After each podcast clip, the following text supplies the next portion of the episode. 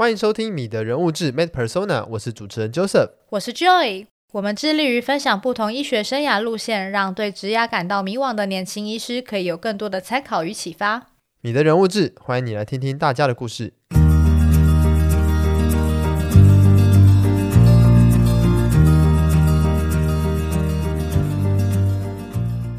第一集的来宾傅志远医师毕业于台北医学大学，在林口长庚接受住院医师的训练。训练完成后，在中国医药大学附设医院以及万方医学中心担任外伤急症的主治医师。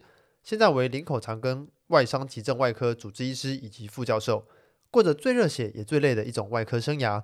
除了要第一线守住急诊外科之外，还要处理大大小小的创伤、急性腹症等需要紧急开刀的病人。在医学中心服务的他，除了研究及学术能量是一等一，同时他也是时下最夯的斜杠青年代表。以笔名 Peter Fu 经营人气部落格《急症外伤外科的大小事》，获得第六届全球华文部落格最佳生活综合类首奖。近年也出版了三本散文集《生命三部曲》，以及描述医生生涯养成的散文集，有一个银弹叫彼得，从小生在大医院。让我们欢迎会说故事的外科医师，会开刀的作家傅志远 （A.K.A. Peter Fu）。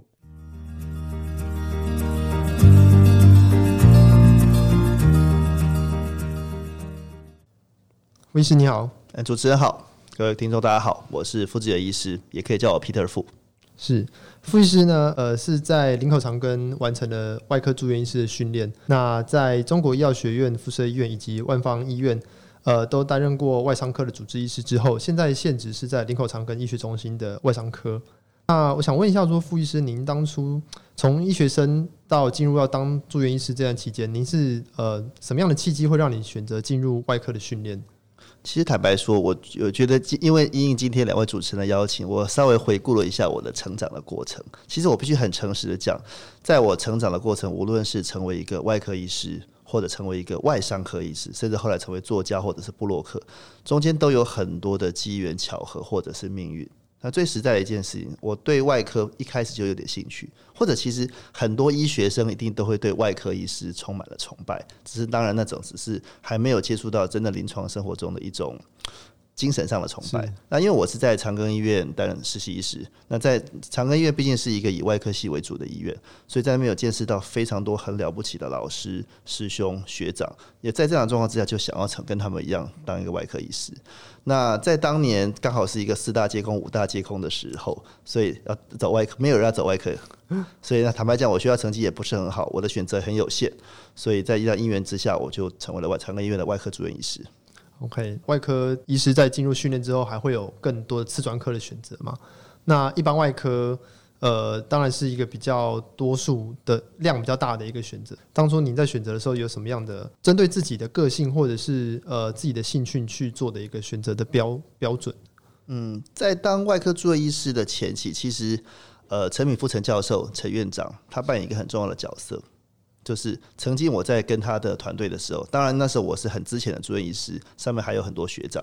可是我非常清楚的听过他告诉我们一件事，就是我们不是外科医师而已，我们是会开刀的内科医师。OK，很多人都觉得好像内科医师读很多书很有学问，外科医师只会动刀，是一个技术性类似工匠的。实际上，陈教授告诉我们，当一个外科医师，我们必须要有内科医师的知识，还有外科医师的技术。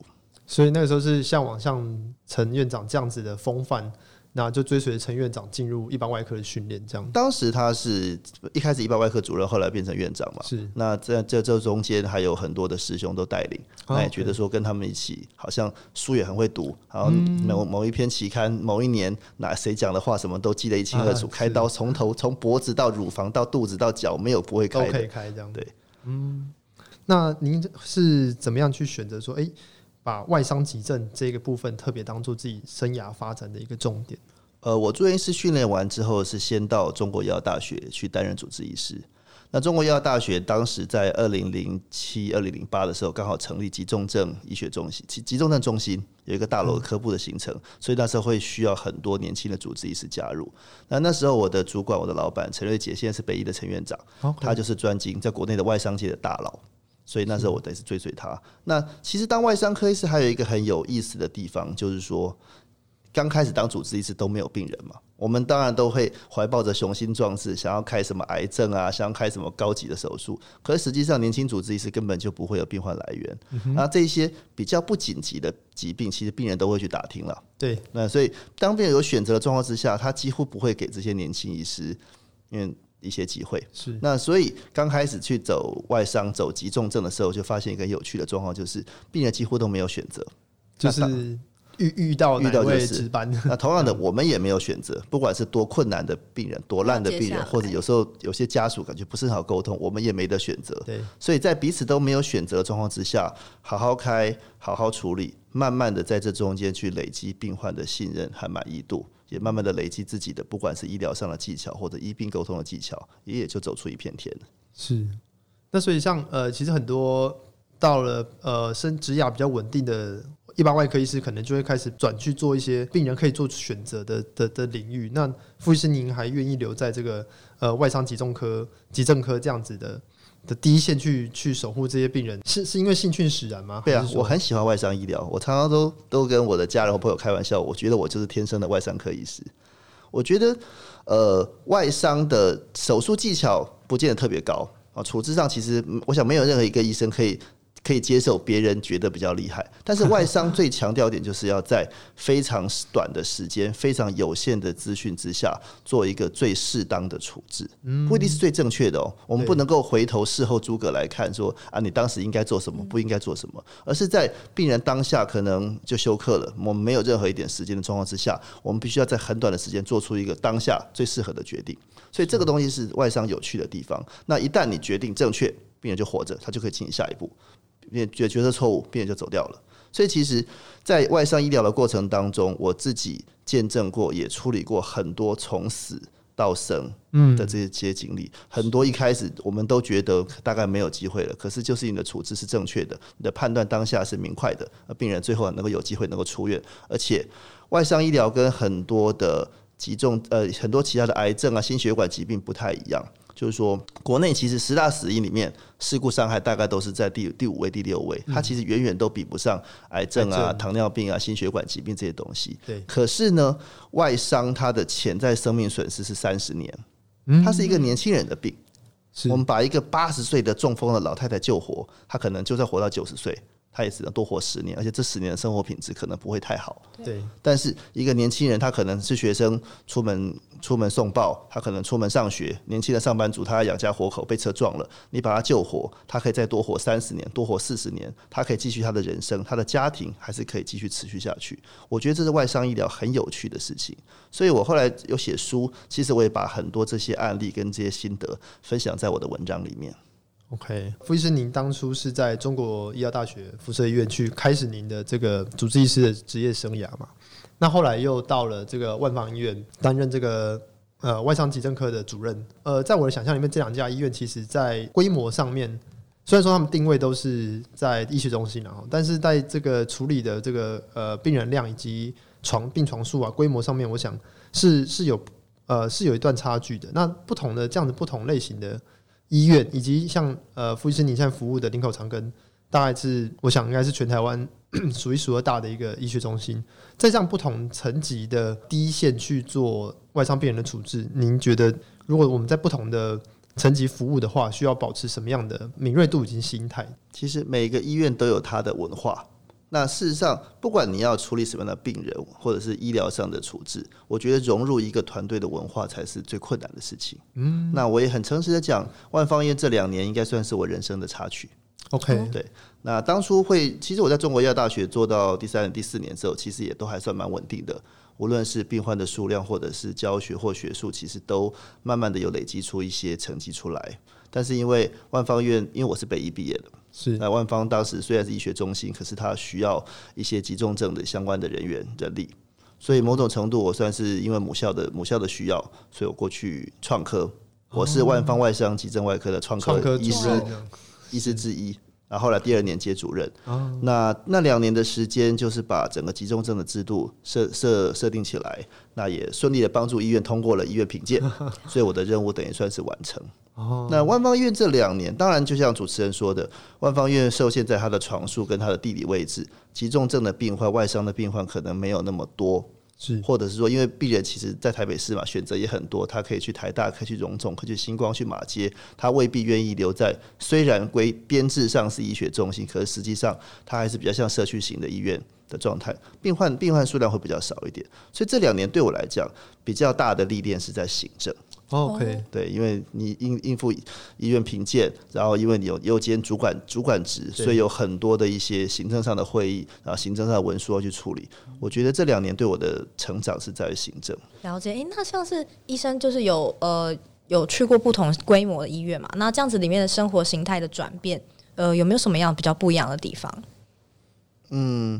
坦白讲，中国医药大学是真的是比较累一点了，哦，比较累一点。因为其实刚刚开始才你第第一年主治医师嘛，是，所以所有的不好的工作，所有大家不想做的事情，都会落在我们身上。是，但是呢，我们也没什么好抱怨，这就是一种磨练的过程。对。那在万方的这两年，相对的临床业务不是那么的多，可是因为行政事务很忙，我每天有很多会要开，要很多的公文要处理，然后医院评鉴有非常非常多的条文。那而且你既然担任主管，你的上面就是。就是直接对上更高的主管，院长、副院长会直接找你负责某一些的一些品质指标。我们就是要把这东西做得很漂亮。那回重新回到长庚医院，是我一直以来行医生涯当中最大的最大的希望。我当初训练完之后，我没有我没有这边当主治医师，我离开。长期在外面待了五年，我也很努力的，不管是在学术上面或在教学方面，都是希望自己。不要停下来。虽然我没有在长庚医院继续当主治医师，可是这些东西我没有停下来，我的脚步没有停，我没有停止。总是有一天我有机会能够再回来。那刚好在二零一二年的时候，就是长庚医院这边有一些人力上的缺口，所以我就回来服务。那这个地方当然，因为长庚医院在外伤医疗上相对是比较稳定，也比较蓬勃。那住院医师或者是医学生的这个族群也算是比较稳定的状况之下，我们就可以很专心的继续去发展。更多的一些医学研究，或者把我的医学教育再往更更广、更深的地方去扎根。了解了解，老师，您刚刚有说到说，可能是一些机缘，所以说选择了所谓的外伤科，或者还有一般外科。那一开始有对于这些科别的选择上面有一些生活品质啊，或者什么上面的考量吗？诶、欸，我知道累了，可是坦白讲，不晓得那么累。是，我想这是很多医学生在选科的时候都会。遇到的问题就是，诶，我们想象中的到底跟实际的落差的那个 gap 到底在哪里？那我想外科医师大家都会，大家愿意进来外科训练，大概都知道说不会是一条轻松的路了。但是实际上到底真的多累？很多都是到做进来开始训练之后，甚至当了年轻主治医师之后，才发现说，哇，真的比自己想象中的还要还要辛苦。傅医师在这段期间是有有有没有什么样的心路历程？或者我想可以要先说明一下，就是说以一。不管是哪一个外科，不管哪个次专科，好，当外科医师基本上都会比较累嘛，无论是工作时间或者是一些训练的过程。但是最重要的一件事情是，因为外科医师跟病人有中间有一条无形的切不断的线。嗯，这个病人你帮他开过刀了，好，他在住院当中，你下五点钟下班你回家，晚上八点出事情，晚上十点出事情，你能不能够说啊，这个我已经下班了，给值班医师处理？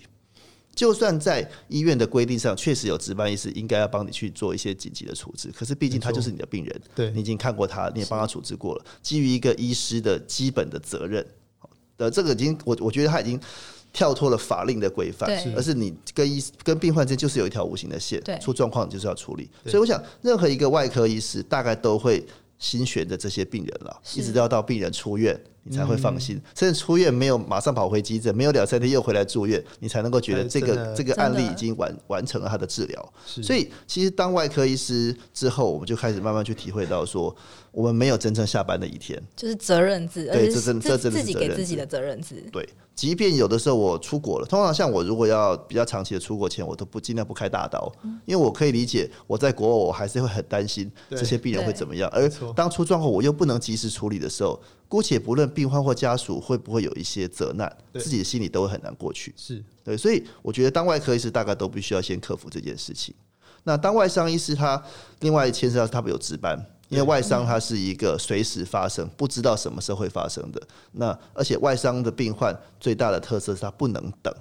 嗯，对，很多的疾病来，可能第一线可以让住院医师先看一下，然后有一些状况看起来不是那么紧急的，我们可以先观察。对，可是外伤的病人来一翻两瞪眼，他就是他就是在出血，他就是休克，我们必须要现在立刻马上就做出正确的处置。所以主治医师势必要在医院里面，大概没有办法让住院医师先看，然后再打电话到家里面去，你再从家里慢慢的赶来，或者明天再说。外伤的病人你不能够等的，对，所以势必会有值班这件事。那在整个行医的过程，我觉得非常重要，我很感谢我太太。嗯，她非常的支持我做这些事情，而且她也很清楚我的工作就是在第一线处理这些事情，所以他可以很独立的去完成一些家务，包括现在照顾小孩各方面的事情，可以让我很专心的在医院去处理病患的事情。各位听众如果有呃追踪这个 Peter Fu 的这个粉丝专业哈，就可以看到说，哎、欸，呃，Peter Fu 除了在这个医疗上面的呃成绩有目共睹之外，他的家庭经营也是非常的成功。那是在什么样的契机之下，就是让老师您有机会在医生之外的身份开始经营自己的部落格，甚至是写作出书呢？这个更是一个无心插柳。我想两位主持人大家都很年轻，你们有没有听过无名小站？有有有有，我们大中的时候，对，现在是脸书甚至是 IG 的时代了嘛，对，对不对？在当时脸书还没有那么风行的时候，其实大家都很疯无名小站，是的，每个几乎都有一个无名 ID，甚至那时候网络都有什么无名正妹啊、无名帅哥之类的。刚开始其实会去写作这件事情，就是。有一天很无聊，我们在 Google 打自己的名字，不晓得你们两位有没有试过？那撇除掉这些同名同姓之后，大概就会出现一些跟自己有相关的事情。在当时我也是无聊，一天去 Google 自己的名字，就发现有一个医学生。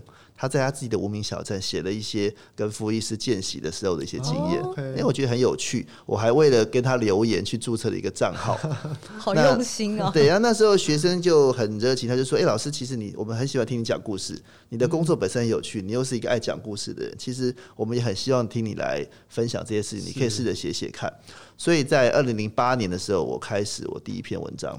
那刚开始其实就真的是很小众，就有点像现在脸书一样，只是身边的朋友会看而已。对，所以大概看的人不外乎就是身边的呃同事啊、护理师、学生。慢慢的，大概一年两年之后，看的人比较多之后，知名度就比较开。嗯，那后来会。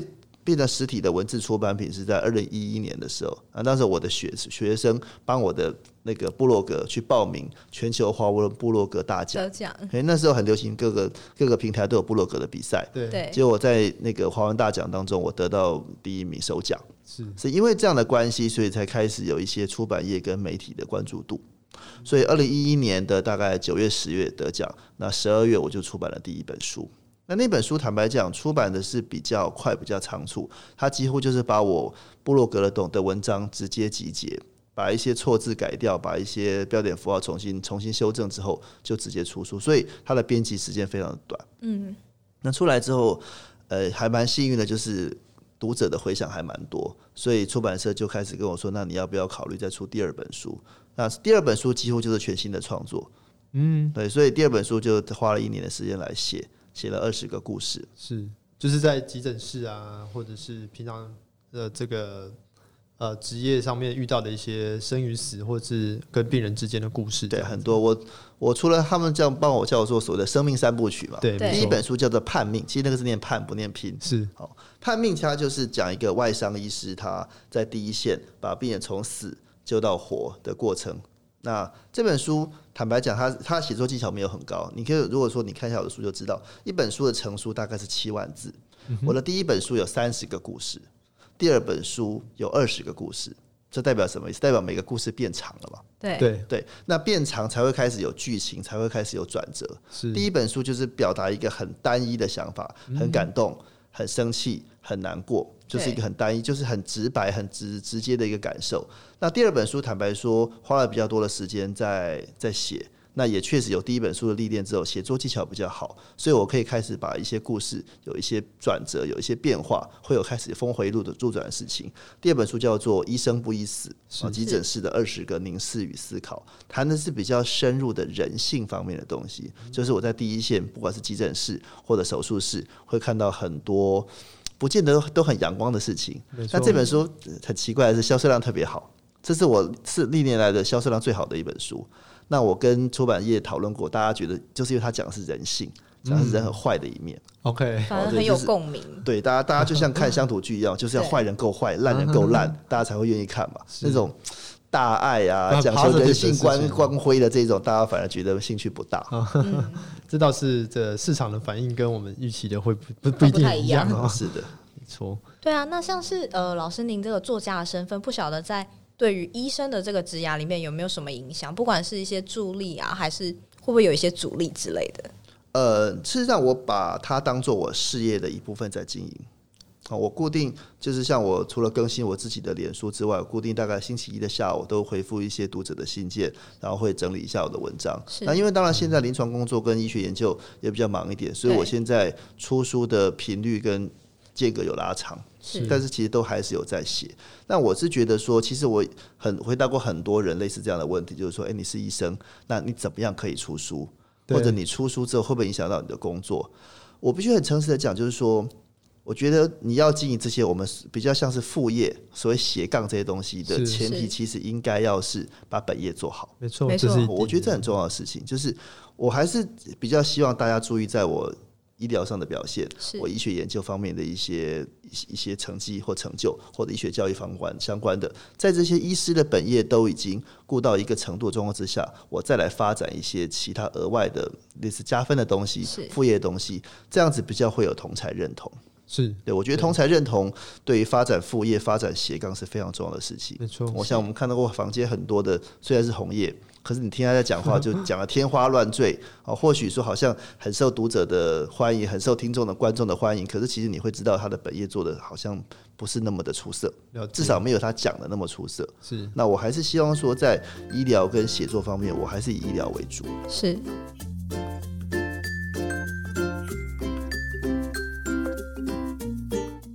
今天节目的赞助单位就是我们的傅医师，傅医师提供两本他的亲笔签名著作，有一个银蛋叫彼得，从小生在大医院，给听众们抽奖哦。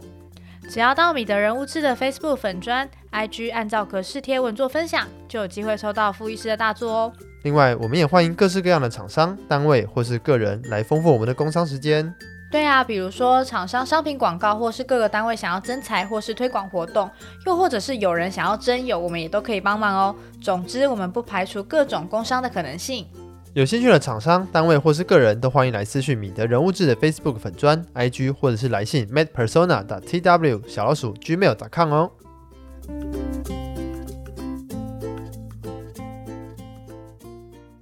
呃，傅医师可以请大概聊，呃，跟我们聊一下，说外伤急症科在您现在服务的这个林口长庚，它大概服务的范围在什么样的 range？那跟您过去待的医院比较起来，呃，有什么样的差异？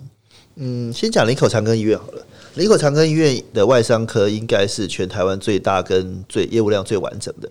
那我们科分成两个部分，包括一个部分是急诊的现场，是啊，一个部分是外伤的手术跟外伤的照顾。那急诊现场这个部分的话，其实就跟急诊科医师一样，嗯，因为林口长庚的急诊室是分成急诊、急诊外科区跟急诊内科区，对，所以我们外伤急症外科的主治医师是第一线在外科区这边处理外伤的病患，会和一些外科手术相关的一些疾病或并发症。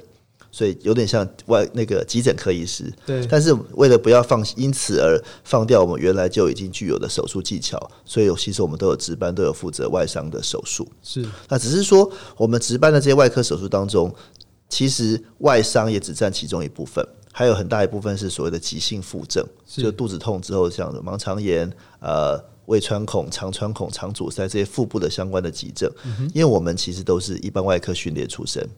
OK，所以这个科的组成的主治医师都是以一般外科训练、消化系外科为主的这个训练路线上来的。是的，那当然我们对于腹部的器官、腹部的手术都是比较熟悉。那当然处理外伤跟一些复杂的疾病是可以去处理这个部分。是。那因为有急诊第一线的的磨练跟业务的关系，所以对于多重外伤处置，我们也是我们的专长。就是说，虽然我们不会，我们不是神经外科，我们不会处理脑出血，我们不是骨科，没有办法处理骨折，但是外伤的可怕就是在于它常常会同时发生在多处。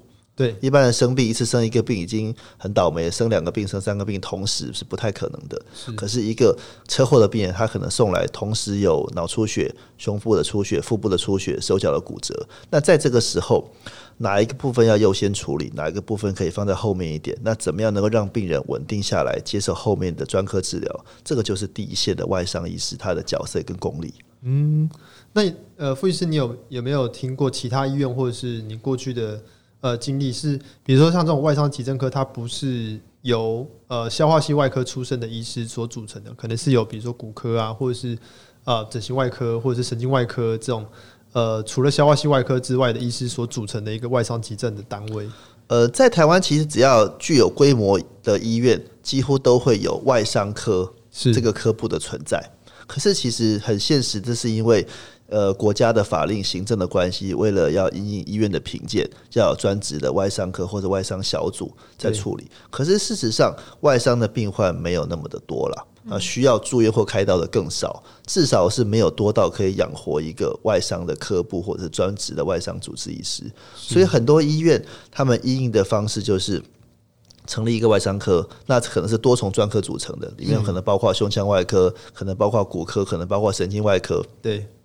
大家在名衔上、头衔上是叫做外伤科，可是实际上主要的业务还是可能处治疗他原本所属的专科。是，例如骨科医师有很多的呃关节的置换，很多的脊椎的手术，但是他的脊是挂在外伤科这边，所以他在行政上他是外伤科的医师，可是他其实处理的大部分业务还是他自己的骨本科的东西。对，OK，所以那这样子呃，以林口长庚这样子的模式，他应该势必上就是会。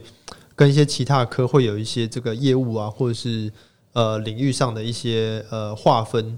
那呃像这样子的话，呃傅律师有什么样的的经验？就是说，如果说在外商科跟原本呃其他专科，如果说业务上有重叠的时候。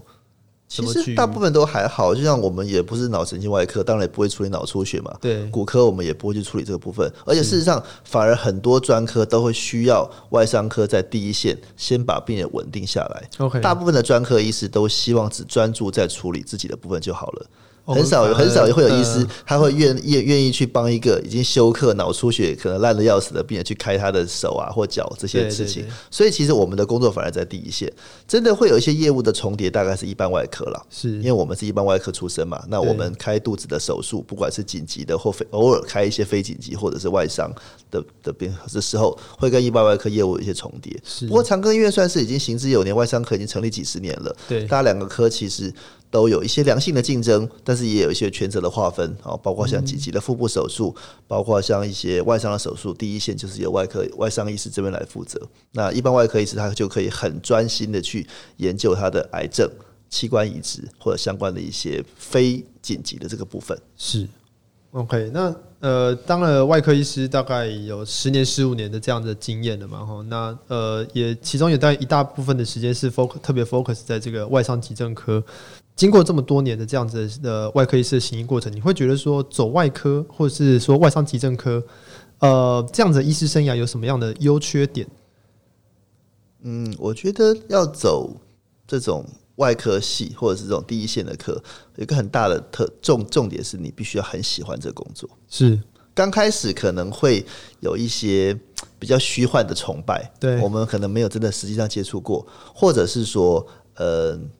会有一些想，又充满一些浪漫的想象。可是实际上，当你真的去做了之后，你才会发现说，其实这个工作它有一些辛苦的一面，或者是说，在光鲜亮丽之下，其实有一些需要付出，甚至是需要牺牲的东西。所以进来要想好，说其实它没有那么的美好。可是有很多的获得，不是在金钱或者是名望上可以去获得的东西。那这个东西真的需要时间的累积，慢慢的才能够去体会。有没有什么样的例子呢？当然了，值班值班很累，这是实在话嘛，对不对？然后你随时没有办法睡，或者你刚刚觉得想要睡的时候，其实可以休息的电话就来了，对，这都是他负面的事情。可是我说实在话的，你值一夜，你只要救活一个人，真的你就会觉得，嗯，今晚是值得的，成就感不一样，对，成就感不太一样。尤其是你可以理解说，这个人他原来的人生是在轨道上，因为某一个外伤，因为某一个意外的事件，他的人生就要中断了。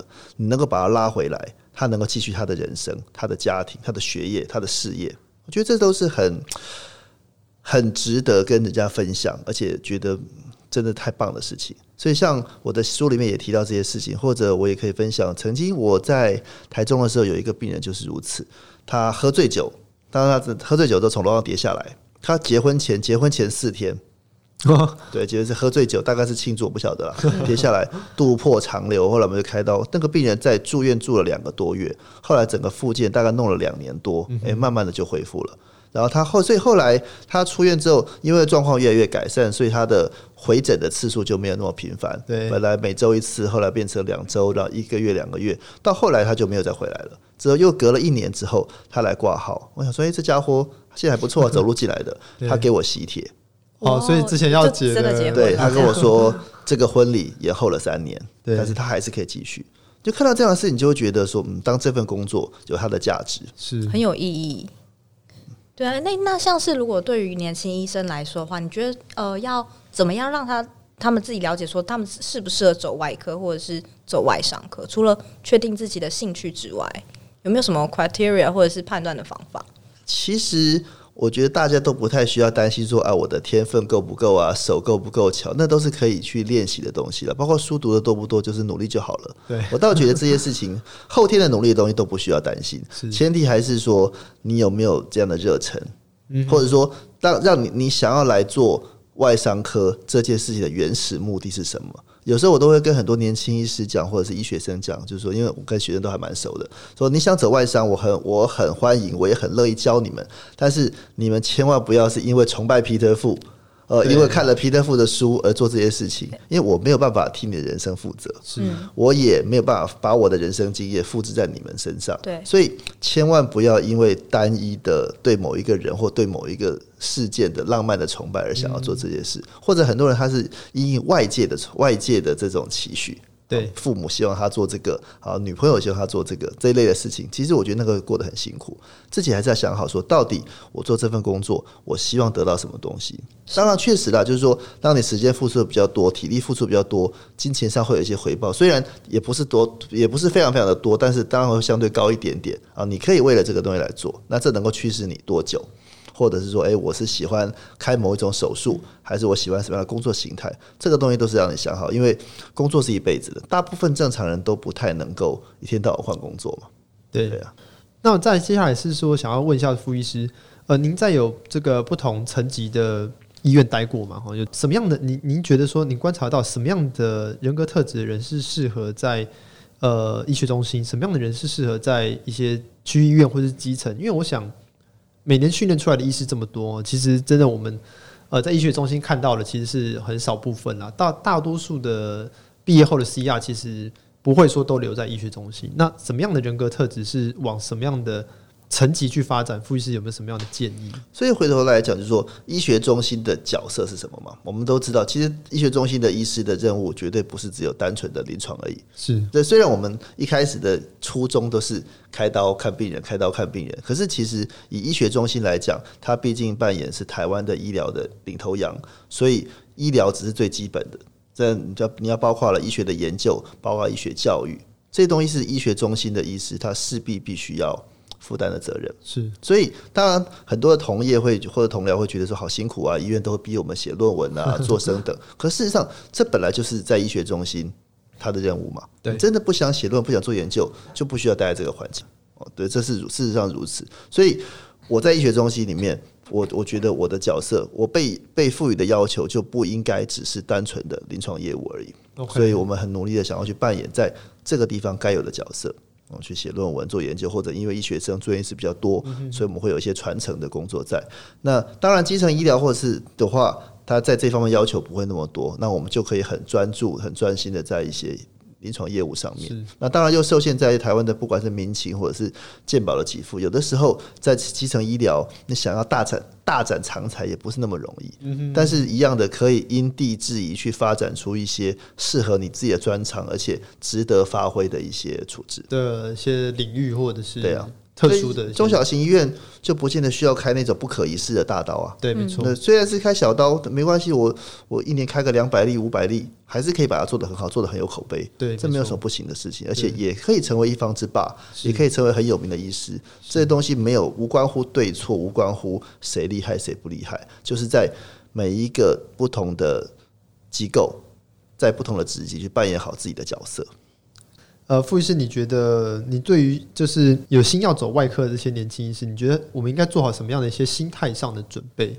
除了兴趣，假设我们大家好像都已经很确定说，哎，兴趣喜欢的，那在面临未来五年、六年的这个训练过程，以及 Young V 哦，一开始可能值班啊，case 比较少啊，这样子的这个过程，傅医师，你一个过来人的的身份，你会觉得我们需要做好什么样的准备呢？嗯，在我刚入行的时候，有一个前辈跟我说了一句我觉得很有道理的话，我今天也想跟主持人还还或者是听众分享，就是工作的本质就是在培养对挫折的容忍度。哦，这这感觉因为其实台湾大部分的医学生或医师，包括我自己一样，其实在求学的过程当中几乎没有挫折嘛。我们一定是在学生时代势如 破竹的考上明星高中，然后考上医学院，然后当。所以，不管念医学医学系这件事情，现在有没有几十年前那么的棒，但至少别人问说你什么系，我说医学系的，绝对不会丢脸的。是对。所以，其实，在我们求学的过程当中，几乎不会遇到任何的挫折，或者就算有，都是非常非常小的波折。可是，当你进入医院开始训练之后，你是医学系，你你的学长也是医学系啊，你的同事也是医学系啊，大家都是一样的时候，那就就会分出最好跟最不好的了。对。所以在过程当中，而且我们遇到的责难，我们遇到的挑战。不见得来自于你的师长，很多时候是来自于病人，嗯、来自于家属，来自于社会舆论。这些东西是我们在以前都很难体会的东西。其实我观察到，包括我自己一开始入行也是也是一样，很多的年轻医师，很多的医学生刚入行，对挫折的容忍度都很低。对，因为我们呃过去可能在这样的一帆风顺太久了，对，但是。你在工作的过程当中，你确实就是会遇到各式各样的打击，好的、坏的、正向的、负向的，这个东西就是慢慢的磨养、磨练自己的心理素质。所以我才说，工作的本质是培养对挫折的容忍度。你的容忍度越高，你在工作上的表现就能够越来越往前走。嗯，这个我想是对年轻医师很好的一个勉励啦。我想也是从傅医师您的老师上面。去这个言教身教传承下来的。最后大概我们剩下一些些时间哦。那对于像呃傅医师，您除了在这个医疗本业之外，还有跟医疗有这个斜杠的一些呃作家身份嘛？哈，那您对于这样子呃医师去发展医疗之外的兴趣呢，或者是一些身份，或者是呃不管是做像卫教啊推广这些，你有没有什么想法或是建议？对于年轻医师去在除了医疗之外，也做一些不同的尝试？我很我很鼓励啊，因为尤其是现在其实是一个自媒体的时代嘛，是每一个人其实都可以有自己的平台，你架个麦克风，你就可以直播啊，每个人都可以写自己想要写的文章，或者不管你是做正式的医疗保健的，还是要分享抒发心情的，我也有知道有些同事他是匿名，可是他在做星座的解析，或者是在做财经的解，这些都很好。可是还是回头来讲，就是说，当我们在发展这些兴趣或者是所谓的第二专长的。的时候，我们的第一专长能不能够把它过得最好？是。那当然，或许如果到最后你的第二专长已经可以 cover 你第一专长的的收入了，你真的好好放弃医疗去做，这也没有什么不可以了。但是，我想以大部分的医师来讲，我们的本业还是医疗嘛。我还是觉得说，在发展这些东西的时候，本业要先顾好，我们才能够同才认同。所以，呃，傅医师觉得说同才认同这件事情还是非常非常的，我个人很重视这件事情。OK。我们今天访问就到这边结束喽，谢谢傅医师跟我们分享了外伤急症科从训练到职业这么多年间的一些辛酸血泪史，以及他如何无心插柳跨足到媒体出版业的过程。我们谢谢傅医师，谢谢。如果你是用 Apple Podcast 收听的听众，请给米的人物志五颗星并留言。如果你是使用 Spotify、YouTube、Sound 或是其他 Podcast 平台，也请你分享米的人物志给你的朋友哟。欢迎各位朋友到米德人物志的 Facebook 或 IG 跟我们留言互动。我们的 Facebook 有比较完整的节目介绍 po 文，而如果你想要看看 Joey 跟 Joseph 在制作 Podcast 时的花絮，也可以来我们的 IG 逛逛哦。如果听众有任何回馈或是想法，或是你有特别想听到的医师、学长姐或特定的职涯路线，欢迎留言或是直接私讯粉丝专页都可以哦。希望跟你一起丰富米的人物志的内容，发掘更多人生的可能。米的人物志，欢迎你来听听大家的故事。Thank you.